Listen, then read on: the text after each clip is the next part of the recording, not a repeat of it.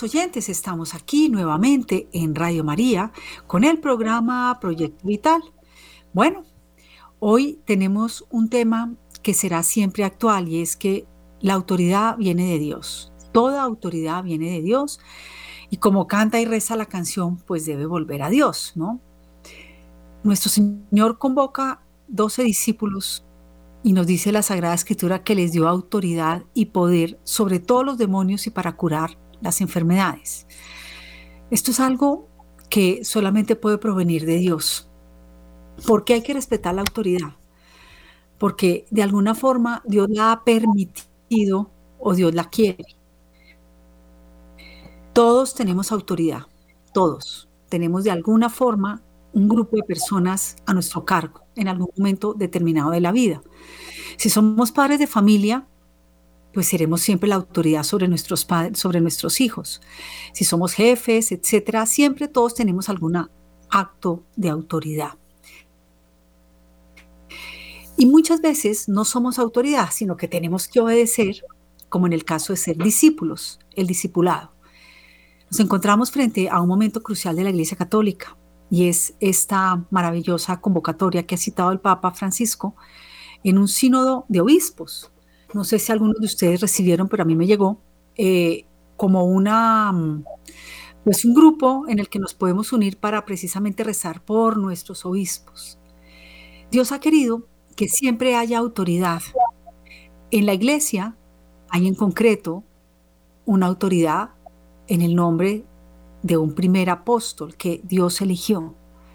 Y este primer apóstol no estuvo solo, él también se ha apoyado los demás miembros del colegio apostólico, que son los apóstoles, hoy en día son los obispos, el episcopado, que son los que de alguna forma pues hacen cabeza visible en la iglesia y son los que tienen la autoridad, que es un poder dado por Dios. La autoridad tiene algo muy bonito. La autoridad ante todo es un servicio. La autoridad no es para ser autoritarios. El vocablo autoridad viene del latín autoritas, que significa aumentar, incrementar, hacer crecer. La autoridad de alguna forma es un derecho y es un deber a la vez. Pero ante todo no se nos puede olvidar que toda persona que sirve a otro, que tiene el manejo de algo y que tiene la autoridad, ante todo tiene que ser un servicio. ¿Para qué? Para el bien del otro. Los obispos cogobiernan con el Santo Padre para el bien de la grey, del, mundo, para proclamar el Evangelio, para preservar la fe, para darnos pautas en concreto en los momentos de los signos de los tiempos, en los momentos de cada actualidad a lo largo de la historia de la iglesia, ha pasado siempre lo mismo. Por tanto, nuestro Señor acá en este Evangelio, que voy a leer, dice el texto del Evangelio Lucas 9, del 1 al 6, en aquel tiempo, convocando Jesús a los doce, les dio autoridad y poder sobre todos los demonios y para curar enfermedades y los envió a proclamar el reino de Dios y a curar. Y les dijo, no temáis nada, no, no toméis nada para el camino, ni bastón, ni alforja, ni pan, ni plata, ni tengáis dos túnicas cada uno. Cuando entréis en una casa, quedaos en ella hasta que os marchéis de allí. En cuanto a los que no os reciban, saliendo de ella, de aquella ciudad, sacudid el polvo de vuestros pies en testimonio contra ellos. Saliendo pues, recorrían los pueblos anunciando la buena nueva y curando por todas partes. Eh, nuestro Señor también como que nos está dando la pauta que a todos los que manejan la autoridad es para que también les ayudamos y les sirvamos a ellos. Los manda con lo mínimo necesario para que sea las personas a las que les lleva el mensaje, a quienes les sacan los demonios, a quienes les dan las curaciones, a quienes les llevan la palabra de Dios, que seamos las que los mantengamos, las que los ayudemos. Esto no aplica pues para todo el mundo, esto realmente es ante todo para los apóstoles elegidos por el Señor, que son es el ministerio sacerdotal, el ministerio sacerdotal completo, ¿no? Entonces está primero los diáconos, luego sobre todo vienen los víteros o sacerdotes y luego vienen los obispos. Cada obispo gobierna a su grey, tiene una diócesis o varias diócesis muchas veces según el lugar. Entonces, estos obispos que gobiernan con el Papa es a los que nosotros tenemos que apoyar también con nuestros bienes y ante todo con nuestra oración. ¿Se puede corregir a los obispos? Claro, se puede corregir a los obispos porque como humanos también hierran y pecan, pero hay que saberlos corregir con la autoridad competente. La autoridad es un deber y es un, gracias a Dios, también un derecho. Los padres de familia somos la autoridad ante nuestros hijos y tenemos el deber de educarlos, el deber de dar un buen ejemplo y el derecho a corregirlos, a enseñarles, según lo que nosotros vemos como lo más conveniente. Pero ¿cómo se corrige? ¿Cómo se hace el ejercicio de la autoridad? La Santa Madre Iglesia, en el capítulo del cuarto mandamiento, habla claramente de los deberes de los padres para con los hijos, de los hijos para con los padres. Y también esto se ha enseñado a lo largo de la historia de la iglesia, pues quienes nos han dado las pautas a seguir, quienes alzan su voz, quienes además tienen el poder de retirar al demonio, el poder de la curación y quienes nada más y nada menos tienen en sus manos todos los sacramentos, todos. Los siete sacramentos, sin el orden sacerdotal y sin el poder dado por Dios para todas estas acciones, verdaderamente sería imposible que la iglesia de Dios existiera. Entonces nosotros ante todo, primero que todo, pues recemos por los sacerdotes, por las vocaciones sacerdotales, para que sean santos, por los obispos, por el Santo Padre. Es una obligación para nosotros rezar por estas personas que son los buenos pastores que nos ha mandado el Señor. Y es muy bonito como que Jesús convoca a los doce y les dio autoridad sobre todos los demonios y para curar enfermedades. Miremos que hoy vivimos en un mundo que incluso hay muchas nuevas enfermedades y las enfermedades huérfanas, pero ante todo hay unas enfermedades psíquicas, psiquiátricas, enfermedades mentales que infortunadamente están como poniendo mal a las personas. Aún algunos sacerdotes también han sido tristemente afectados por este tipo de enfermedades, la depresión, la bipolaridad, eh, bueno, tantas enfermedades que hoy en día se han dado, y otras pues huérfanos que no tienen como enfermedad, no tiene padres, no tiene de dónde procede, no se sabe cómo procede esa enfermedad, son nuevas, son novedosas, y este ritmo de la vida actual que tenemos que infortunadamente pues está lleno de, estrés, vamos corriendo a todas partes, rápido, el, el tiempo nos apremia, la mañana cuando menos vemos ya se pasó, ¿no? Fijémonos la importancia de media hora. Media hora es muy importante. Tenemos que empezar a potencializar mejor el tiempo, a cuidarlo más. Y sobre todo, mirarnos a nosotros mismos cómo nos sentimos, cuánto estamos cuidando nuestra salud, cuánto estamos cuidando la salud de los que tenemos cercanos, cómo si vemos algún problema psiquiátrico, psíquico, psicológico, cómo les podemos ayudar, ¿no? Entonces, en este ritmo de la vida actual, pues es el mismo ritmo que también tienen los obispos, que tienen los sacerdotes, eh, y pues también incluso las congregaciones religiosas, aunque se encuentran un poco más aisladas del mundo, gracias a Dios, más inmersa en la oración, en el sacrificio, en la penitencia, en contemplar realmente, ser un poco almas más contemplativas. De ahí la importancia que ya en 1928 a San José María el Señor le mostró que el público de ordinario, la vida ordinaria, uno también debería ser un alma contemplativa en medio del mundo, en medio de una vida ordinaria, porque todos necesitamos de la contemplación, de mirar un pájaro, de mirar la naturaleza, de sentarse un rato grande, especial, en eh, de, escudriñar la Sagrada Escritura, porque esto nos da paz y nos ayuda. Entonces, cuando Jesús convoca a esos doce y les da esa autoridad, eh, los males realmente también son identificados por los obispos y por los los eh, sacerdotes, ¿no? Algunos tienen el don de ser exorcistas, esto no lo tiene cualquier sacerdote, es un don especial que da el Señor para sacar los demonios. Y realmente lo más importante de todo es que nosotros todos tenemos que imitar a Cristo y ver que en la persona de Cristo es en donde está completamente realizado el ser humano. Es el que aporta el equilibrio perfecto. Se pone furioso cuando se tiene que poner furioso, siempre actuó con dignidad, supo quedarse callado cuando no era necesaria una palabra para esas personas, habló cuando tuvo que hablar, murió por la verdad y, y sin embargo, pues fue la persona que nos dio y nos da la paz. Él es el camino, Él es la verdad, Él es la vida. Y lo que hacen nuestros obispos y quienes dirigen la iglesia es mostrarnos ese camino, darnos una luz y ante todo darnos unas directrices. Por eso es tan importante que en este signo de los obispos próximamente adoptemos a un obispo y por él. Hay una aplicación, a mí me llegó de adoptar un obispo, por eso lo menciono. Y ante todo, rezar San Miguel Arcángel. Próximamente ya vamos a celebrar su fiesta, este 29 de septiembre celebramos la fiesta de los santos arcángeles, cómo él verdaderamente venció al demonio con el poder y la autoridad de Dios.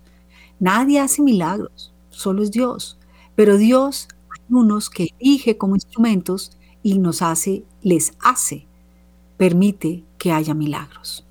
Los santos y las santas que están en el cielo a través de su intercesión, pues también abogan por uno, abogan por las peticiones que hacemos aquí abajo y Dios le permite y les concede a través de ese ruego nuestro a estas personas, listo, dile a fulanito que lo voy a curar o, lo voy a curar por lo que tú me estás pidiendo bajo tu intercesión. Los milagros siempre los hará Dios.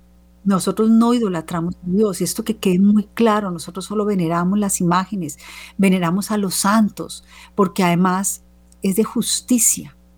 Si todo diera igual, no, es que no puede dar igual, tan no da igual que a lo humano está el premio Nobel, está el, premio Pulitzer, todos estos premios que se dan a las personas que se han destacado y que hay que honrarlas. Pues hace poco con la muerte de nuestro queridísimo pintor colombiano, Fernando Botero, pues nos dimos cuenta la grandeza de un ser humano en el arte plástico y cómo entre otras llegó a ser de los más cotizados, entre los cuatro más cotizados en las subastas de Christie en Londres.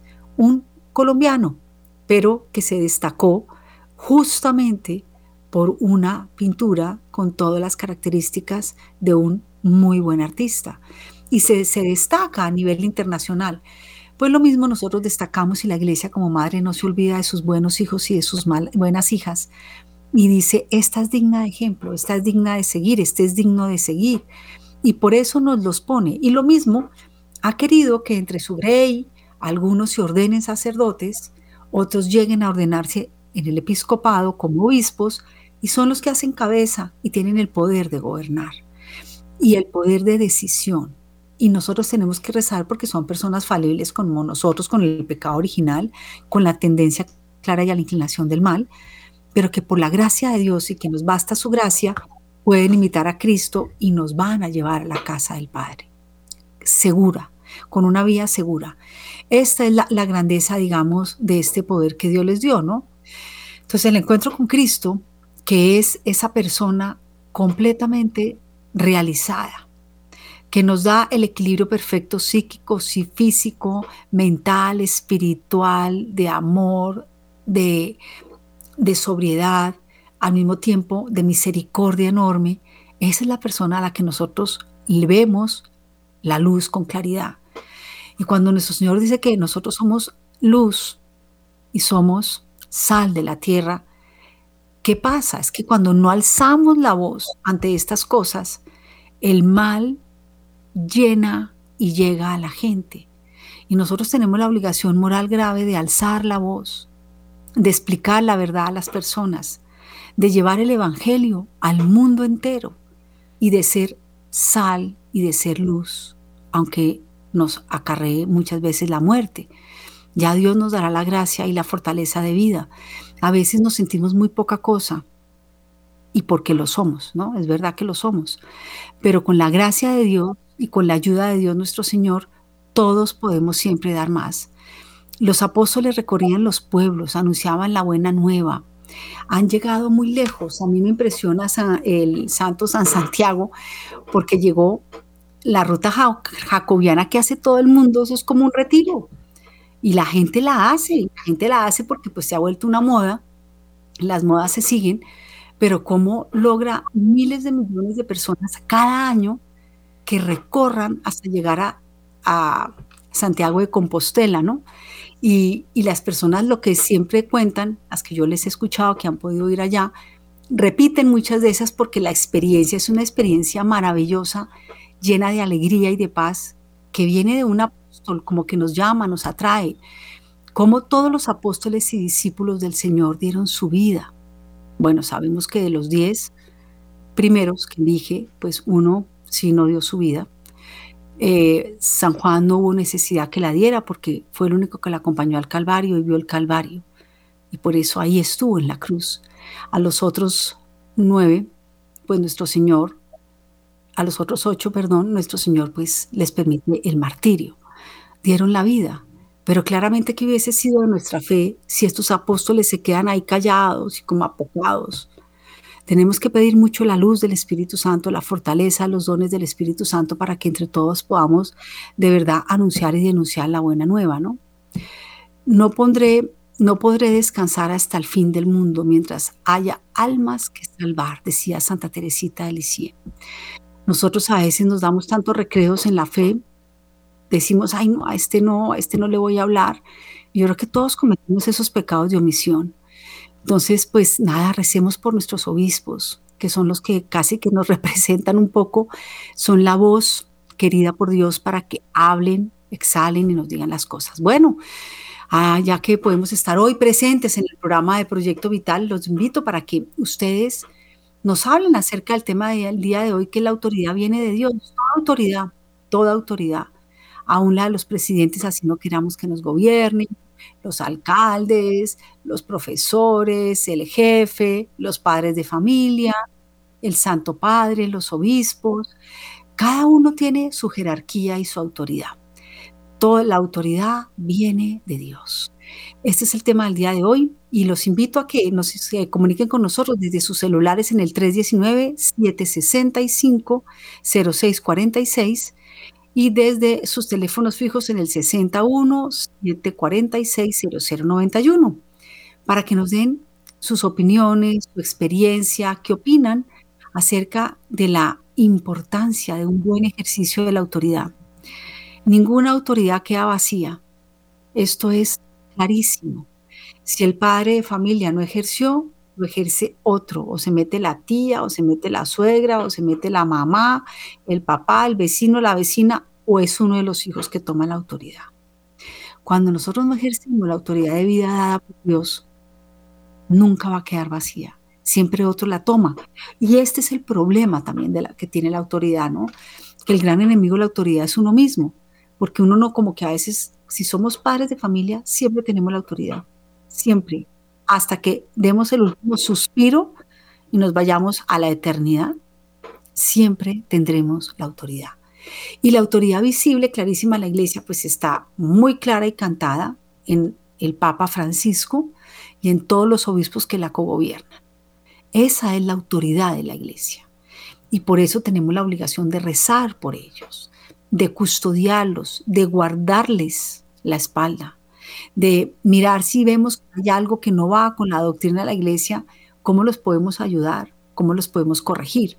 Pero además no estamos solamente para eso, estamos verdaderamente es para escucharlos, para oír su palabra, para oír a los obispos del mundo entero. Es que no es, no es algo que nosotros podamos tener ahí como guardado y escondido. Es que la iglesia está para hacer luz, para hacer sal, para dar la buena nueva. Y es una tarea de todos, es una tarea de todos. Todo bautizado tiene esa obligación moral grave de ser luz. Y como nos habla la Sagrada Escritura, nos enciende un candil para taparlo. Y cuando uno se calla, el mal brilla. Hay que ahogar el mal con abundancia de bien, enseñaba San Pablo. Nosotros tenemos la obligación moral grave de hablar, de anunciar buena nueva, denunciar lo que no esté bien. Porque el mundo, como que vemos que se escapa de las manos, que se nos van las almas, que se nos va la juventud, pues porque nos ha faltado coraje, nos ha faltado también empatía para saber llegar. Quizás hemos, hemos hecho un uso de la autoridad mal logrado, con autoritarismo, y eso no va. La autoridad es un servicio, no es aquí mando yo y punto, porque a la gente hay que darle razones, hay que dar explicaciones. Nuestro Señor enseñó en parábolas y además las explicaba. Nuestro Señor no solamente se impuso, la iglesia católica sabemos que es una iglesia que respeta la libertad como la respeta el Señor, pero que no se queda callada, que habla, que lleva, que da esa nueva fuente de vida y esa nueva fuente de luz en el deber ser, en la moral, en las prácticas, en todo, en todo, porque es que nos atañe el cuerpo y el alma, el trabajo, la sociedad, todo, hasta, desde que empieza la vida hasta que termina, incluso hasta que se entierra. Todo le atañe a la iglesia, todo le atañe a nuestra fe. Y por eso nosotros tenemos que conocer nuestra fe católica para también podérsela llevar a otros y apostolear a otros. Bueno, los que quieran llamar en este momento aquí en Radio María, esperamos sus llamadas, sus comentarios, sus preguntas desde sus celulares 319-765-0646 y desde el teléfono fijo 61 746 0091. Vamos a ir a un pequeño corto de música y en momentos regresamos.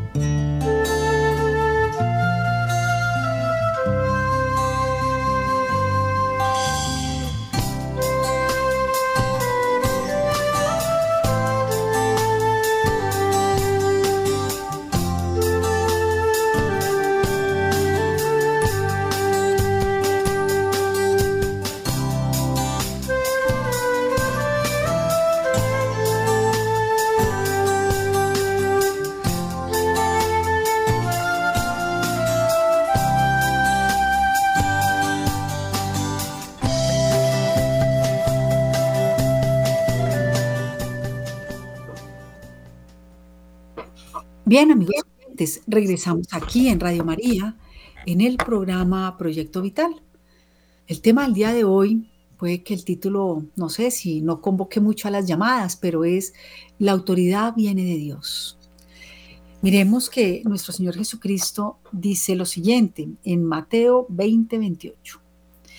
No he venido a ser servido, sino a servir y a dar mi vida en redención por muchos. Bueno, yo que estaba comentando que de pronto no había muchas llamadas, ya tenemos la primera llamada, nos dice Luis Fer, Radio María, ¿con quién hablamos? Ay, muy buenas tardes. Sí, ¿con quién hablamos? Desde, la ciudad de Medellín. Ah, qué maravilla, buenas sintonías de Medellín. ¿Cómo está por allá Medellín? ¿Cómo está el clima? Ah, no, es maravilloso, estupendo a la manera de nuestro Señor Jesucristo.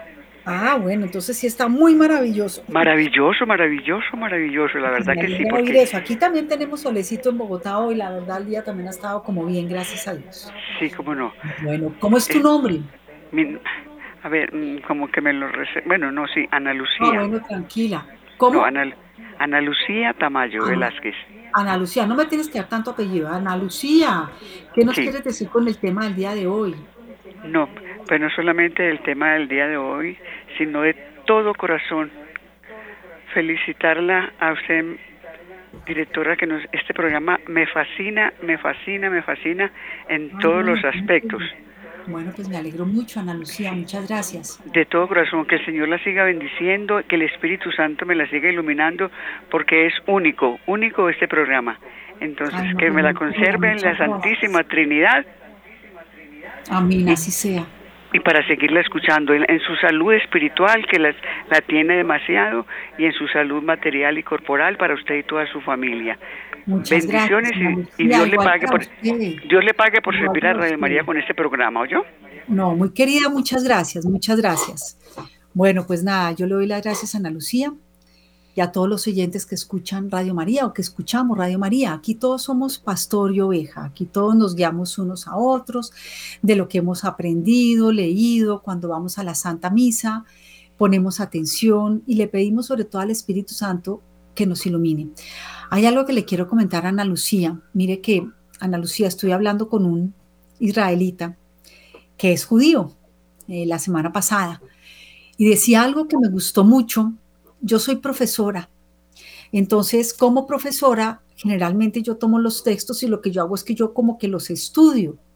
Y como enseño, y Dios me puso a enseñar clases de catecismo y de religión, pues yo siempre he pensado que uno cuando lee un texto lo lee muy distinto si lo lee para tener una lectura de uno o si lo lee para explicarlo. Y me decía este judío que ellos acaban de terminar el Yom Kippur, acaban de terminar el año judío, la fiesta del Yom Kippur, que es una fiesta bellísima, no me enteré mucho, pero es una fiesta en donde se pide perdón, bellísima, se paraliza por completo todo Israel. No hay, no hay carros en las vías, salen las familias, es una fiesta bellísima. Pero lo que me interesa de esto es que una vez pasan estas fiestas, me explicaba este israelí, eh, se ponen a leer toda la Sagrada Escritura desde el Génesis, pero ellos no, no la leen ahí como, a ver, venga, yo me leo este versículo y ya, no, la estudian. Entonces yo pienso que, que cuando nosotros miramos algo y le tenemos que hablar a un público, como es el caso del programa de Radio María, quizás esto es una buena herramienta que tengamos todos en cuenta, porque los que somos profesores lo hacemos sin darnos cuenta. Solamente que yo dije, ah, claro, es que porque siempre he pensado, y digo, no, yo esto lo voy a, lo voy a estudiar y lo voy a leer como si fuera para dictar una clase porque cuando yo me preparo para dictar una clase, pues le pongo más atención, es más, digo, y me van a preguntar qué es esta palabra, de una vez la investigo, qué tal que me pregunten tal cosa, uno como que prevé el futuro, pero se sienta a lo que se llama a estudiar. Y, en eso de pronto se puede llegar esa, a comprender un poco mejor desde la inteligencia, evidentemente la Sagrada Escritura. Y esto también tiene que ir acompañado de la oración. La oración es más importante que el entendimiento, porque fijémonos en el santo cura de Ars, que casi no lo ordenan porque era bajito de cabeza y semejante eminencia para hablar, ¿no? Evidentemente es el Espíritu Santo el que actúa y, obra, pero uno también tiene que poner de su parte. Entonces, yo quería y me puse a decirme, voy a empezar junto con los judíos a leerme la Sagrada Escritura desde el principio, pero me la voy a poner a leer como la leen ellos, que es estudiando la palabra de Dios. Entonces los, los invito porque cuando uno lee estudiando, lee distinto, comprende más, investiga. Si no entiende una palabra, va y la busca. Hoy en día que es tan fácil, en el mismo celular uno puede poner la palabra en cuál es el significado de diáspora, por ejemplo. Yo decía, ¿qué es lo que la diáspora? Fueron a los que echaron, los que sacaron del territorio. Yo no sabía qué era la diáspora. Entonces, uno, si yo leo la diáspora para mí, pues yo ya me quedé ignorante en el tema, pero si yo la estudio, no, no paso las palabras que no entiendo. Y todas tienen un significado y un sentido. Y creo que tienen los judíos otra ganancia muchísimo más grande que nosotros. Y es que la estudian en hebreo y ellos, su idioma oficial es el hebreo, ¿no? Entonces, pues carambas, la riqueza del hebreo, que fue escrita en hebreo, nosotros al parecer nos perdemos una partecita de la traducción, pero de todas maneras aquí es donde obviamente suple el Espíritu Santo. Entonces, esa disposición que tengamos todos para las cosas de Dios. Cuando vamos a misa, poner atención a la primera lectura, la segunda, el salmo. Las homilías de los sacerdotes han sido preparadas ellos se han preparado muchos años en un seminario, están estudiando permanentemente, tienen un libro de ascética espiritual que están leyendo, estudian la moral, asisten a seminarios, hacen sus cursos de retiro y es como recibir una clase. Es, es realmente ponerle atención a unas personas que ya tienen pues cuatro pasos más adelante que nosotros, ¿no? Entonces, en este sentido, son tan importantes los obispos, de lo mejor de la Grey, nuestro Señor elige en sus corazones a los sacerdotes. Entre estos sacerdotes, entre los mismos hombres, se elige a los obispos, pero esto no es una carrera militar que yo ya hice tantas horas de no sé qué y tal y voy adquiriendo, no. Esto es un querer del Espíritu Santo. a los obispos. Y entre todos esos obispos se escogen y se eligen a los cardenales que pueden llegar a ser el Papa. Por tanto, digamos que son personas en las que es muy fácil confiar, porque son personas preparadas, pero algunas quizás se han desviado por el camino, ¿no? Entonces, y eso nos damos cuenta con las cosas que dicen, que escriben. Por tanto, el que tiene aquí la autoridad es el Santo Padre, pero también cogobierna con los obispos. Y hoy, en donde estamos hablando que la autoridad viene de Dios, eh, nuestro Señor nos manda a obedecer. Yo hace mucho tiempo aprendí con San José María que el que obedece nunca se equivoca. La grandeza de la obediencia. Si Eva y Adán, porque fueron los dos los que pecaron, no solamente fue Eva, Adán también dijo sí, eh, hubieran obedecido al Señor y no hubieran caído, no hubieran caído en el error de dejarse engañar por la serpiente en que, ay, no, es que nuestro Señor no les dejó comer todos los árboles, pues si les dejó todo, lo único que les dijo es, del árbol de la ciencia, del bien y del mal, no podéis comer. Y eso no lo dice hoy en día. El árbol de la ciencia del bien y del mal es, y del mal es la autoridad divina, en donde está escrita. Y el Papa y los obispos tienen que obedecerla para que nosotros a su vez nos la hagan llegar y nosotros también la tenemos que obedecer. La obediencia es una virtud grandísima. ¿Cuál fue la grandeza de la Virgen María? La obediencia. ¿Cuál fue la grandeza de San José? La obediencia. Él no entendía, pero nadie le había explicado. Pero una vez le explica a nuestro Señor, la asume y obedece. A mí me impresiona también la obediencia de Abraham, nuestro padre en la fe. Eran politeístas, que yo soy un solo Dios, estéril su mujer, ¿no? Entonces miremos ejemplos en la Sagrada Escritura de obediencia, tenemos muchísimos, también tenemos de desobediencia. ¿Cuál fue la desgracia y la desaveniencia del que era un príncipe de la luz, Lucifer, que no le quiso servir a Dios, no quiso obedecer? Nosotros en la iglesia dicen que cuando una persona es humilde y se arrodilla, y agacha la cabeza, Dios lo corona. La obediencia al Santo Padre, la obediencia a los obispos, la obediencia en la dirección espiritual, la obediencia al jefe y a la jefa mientras que no haya nada en contra de la fe, porque primero hay que obedecer a Dios. La obediencia en tantas cosas, ¿no? Si a uno le mandan una dieta, pues haga la dieta. No le está haciendo, digamos, si no es pecado lo que me mandan, pues tengo que obedecer. Si obedeciéramos unos a otros, si supiésemos que la autoridad, para que también la autoridad se ejerce y esa persona que la ejerza, salvó su pellejo, llamémoslo de alguna forma, pero la que no hace obediencia a esa autoridad está errando. Y nosotros nos damos como por, no sé qué nos pasa, que nos creemos, ay, no, mira, yo sí soy católica, pero esto y esto, yo sí eso no estoy de acuerdo. No, esto tiene que venir un papa que tenga que aprobar una cantidad de cosas que nunca va a aprobar. No las va a poder aprobar porque el primero que tiene que ser obediente a la ley eterna, a la ley divina, a las enseñanzas del magisterio apostólico. ¿Y por qué somos apostólicos? Pues porque venimos de las enseñanzas de los mismos apóstoles. Y el magisterio de la iglesia es hoy en día las enseñanzas de los apóstoles.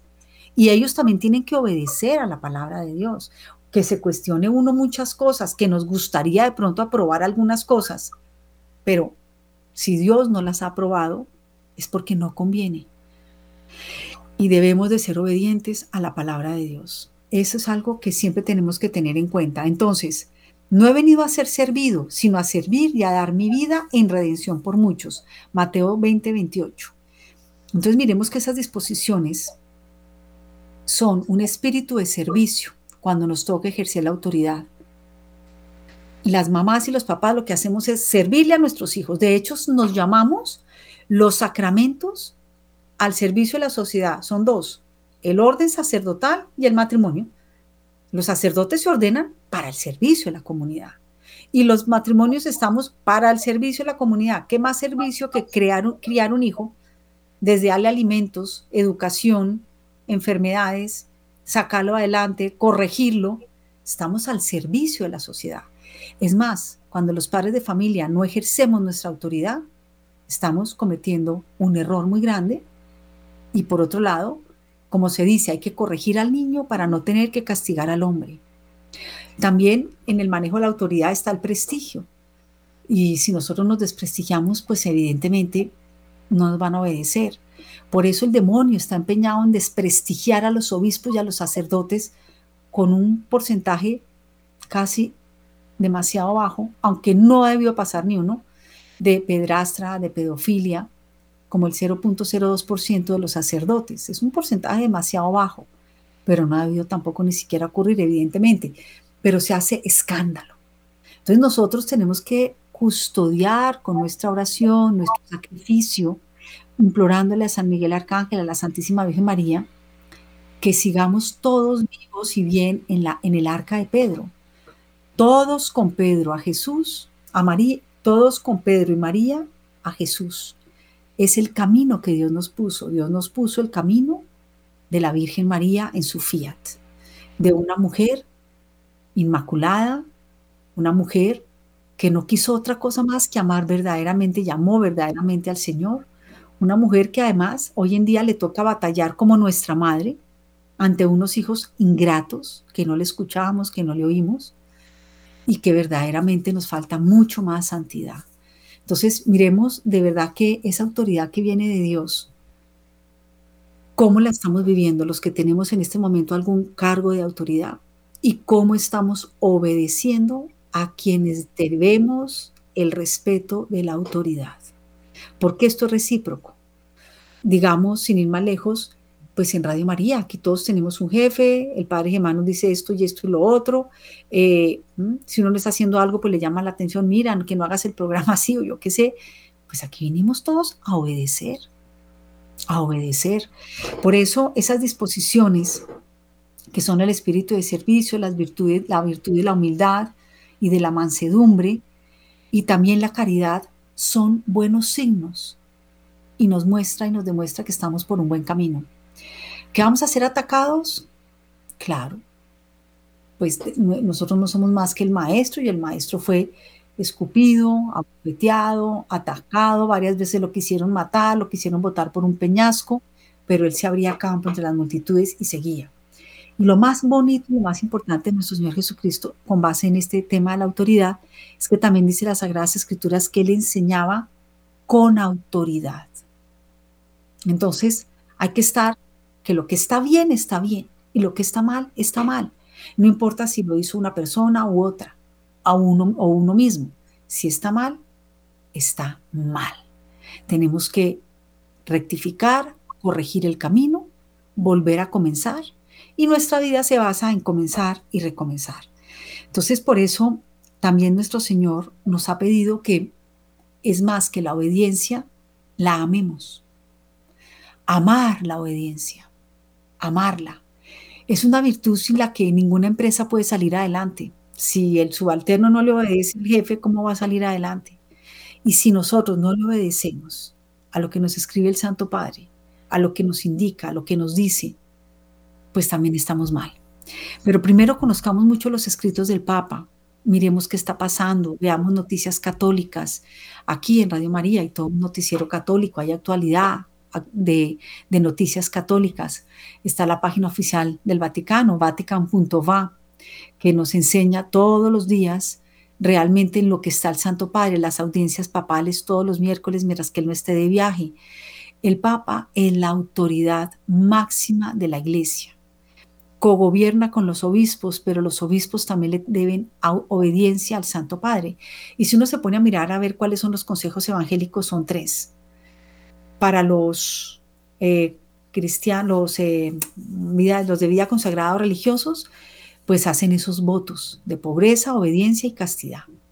Y para los que estamos en medio del mundo como laicos, Dios nos pide es que vivamos la virtud de la obediencia al Padre, al Papa, la obediencia a nuestro director espiritual, a la persona que nos lleva el alma, la obediencia muchas veces en una homilía sacerdote que nos está dando una indicación importantísima. Bueno, me dicen que hay una llamada, ¿o no? ¿No hay ninguna llamada? Ah, no. Bueno, me queda ya un solo minuto de la cosa, un solo minuto de programa. Entonces, em, hablando de la, de la obediencia, pues evidentemente, y la mansedumbre y la humildad son las virtudes que Jesucristo hizo perfecto. Fue obediente hasta la muerte y muerte de cruz. ¿Cuánto le costó a nuestro Señor llevar nuestros pecados en el Calvario? Y la Virgen María es la máxima expositora como criatura e hija de Dios, no como Dios, porque no es Dios, como criatura que en su máxima expresión obedeció, porque obedeció con un corazón íntegro, limpio, sin mancha, una llena de gracia que en todo su fiat siempre fue hágase en mí según tu palabra. Y quizás esto es lo que más le tenemos que clamar, que nosotros seamos obedientes a lo que Dios nos pide cada uno de nosotros. Porque como enseña San José María, de que tú y yo nos portemos como Dios quiere, no lo olvides, dependen muchas cosas grandes. Y si tú y yo no nos portamos como Dios quiere, muchas cosas grandes no pasan. Y mucho mal se escapa de las manos y sigue brotando y fluyendo en la sociedad. Nosotros tenemos que mirar cuál es el pedazo de terreno de la iglesia en la sociedad que tenemos que cubrir, porque se nos va a pedir cuentas de eso. Tomemos conciencia clara de que Dios podría hacer todo lo que quiera, pero cuenta contigo y conmigo. Esto es un gran misterio. Cuenta con unos seres humanos que le damos la espalda, que tenemos el pecado original, que tenemos flaquezas y debilidades. Pero como nos le dijo a San Pablo, Saulo, Saulo, nos basta su gracia. Le vamos a dar las gracias a Ana Lucía por su intervención, a Camilo Recaurte, que gracias a él nos pasa en redes sociales, a nuestro queridísimo Luis Fer López, que se encuentra aquí en las consolas detrás en Radio María, y a todos los benefactores y los oyentes que nos escuchan, que gracias a ustedes pues es posible que esta emisora salga adelante. Pidámosle a la Santísima Virgen María, hoy miércoles de San José a San José, nuestro Padre y Señor, que por favor nos ayude a ser muy obedientes a todo lo que la iglesia nos enseña y nos pide. Y quedamos como siempre en las manos y en el corazón de María.